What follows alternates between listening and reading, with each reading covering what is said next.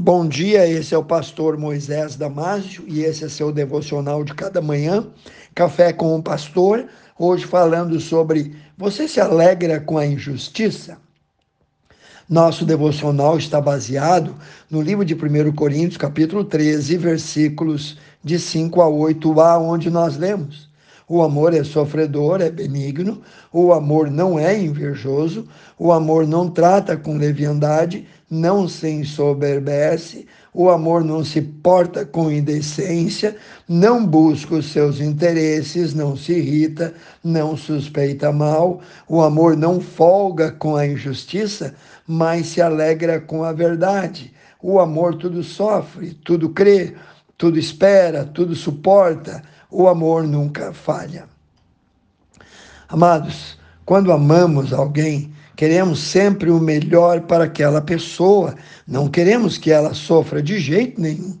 Por isso, a verdade deve ser a nossa bússola ou a bússola que norteia as nossas relações com o mundo aí fora. Quem ama verdadeiramente não se satisfaz com o sofrimento do irmão, do amigo, do próximo e, está sempre torcendo para que ele em tudo seja bem sucedido. Se você ama alguém, você ora por essa pessoa, simples assim. Caso contrário, você não ora no favor dela. Quem ama não se alegra com o gol contra do amigo, nem faz festa com a desgraça do outro. Quem ama com amor de Deus não faz promessas para ninguém sem ter a certeza que vai cumpri-las, mas busca ser sempre autêntico, sempre justo, ser direito, correto e, acima de tudo, tem um coração quebrantado e sempre está disposto a relevar, a esquecer os erros daquele que ele ama, os erros do amigo.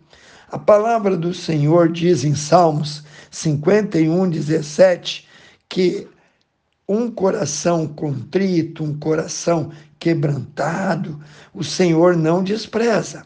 Olha, o verdadeiro amigo não se deleita quando o outro é descoberto no erro, no pecado. Ele não encontra prazer em ouvir que os outros falharam ou estão sendo acusados disso ou daquilo. Os iníquos frequentemente encontram prazer e se alegram quando outros caem no pecado e se desonram e se arruinam. Isso faz a festa daquele que não é crente.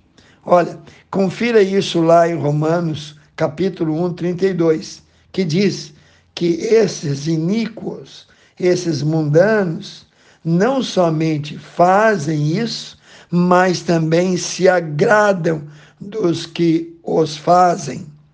A natureza humana, ou seja, o homem natural, aquele que vive sem o evangelho, ele manifesta um sentimento diferente. Sim, ele folga com a injustiça. Ele se alegra com a queda do outro. Por quê? Porque isso faz com que o seu pecado não seja tão reprovável ou tão feio ele pensa: se todo mundo faz assim, por que é que eu tenho de ser santinho? Por que, é que eu tenho de ser diferente? Diz o apóstolo Paulo no versículo 6 de 1 Coríntios 13 que o verdadeiro amor alegra-se na verdade.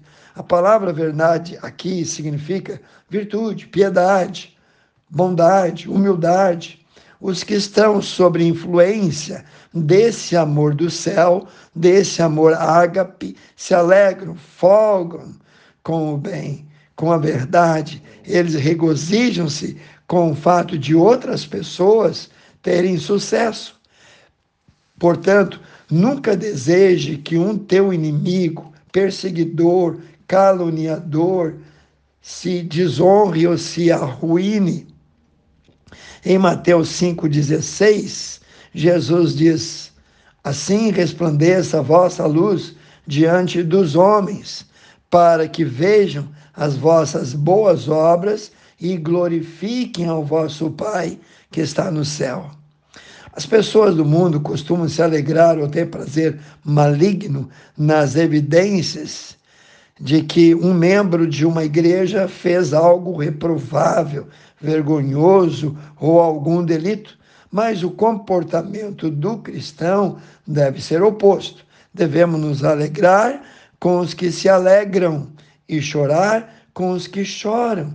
Confira lá Romanos 12, 15. Bom, esse seria um mundo muito melhor se uma maioria tivesse o desejo de perdoar, de relevar, de esquecer os tropeços dos outros, de reconhecer o fraco na fé, de ignorar o erro do irmão. Seria um mundo muito diferente se não houvesse quem se alegrasse na desgraça alheia, na iniquidade, e a igreja seria uma igreja impactante se houvesse em seu seio só aqueles que se regozijam na verdade, no que é justo. Leia lá, 1 Coríntios 12, 26. Então, procure ser mais tolerante, mais compreensível.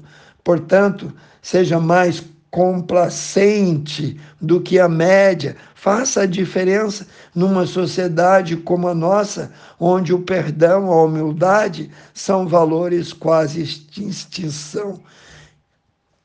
Eu desafio você a orar por essas pessoas que muitas vezes trazem desafios nas nossas vidas. São pessoas diferentes, pessoas que nós precisamos ter autocontrole, domínio próprio para saber tratar com elas. Que Deus te abençoe, pense nisso. Vamos orar. Precioso Deus, abençoa, guarda, cuida, dê saúde, dê emprego, Senhor, dê paciência, dê compaixão, dê humildade para todos esses que ouviram esse pedaço do devocional. Eu peço em nome de Jesus, amém. Se você gostou, passe aos seus grupos e eu te vejo no próximo Café com o Pastor.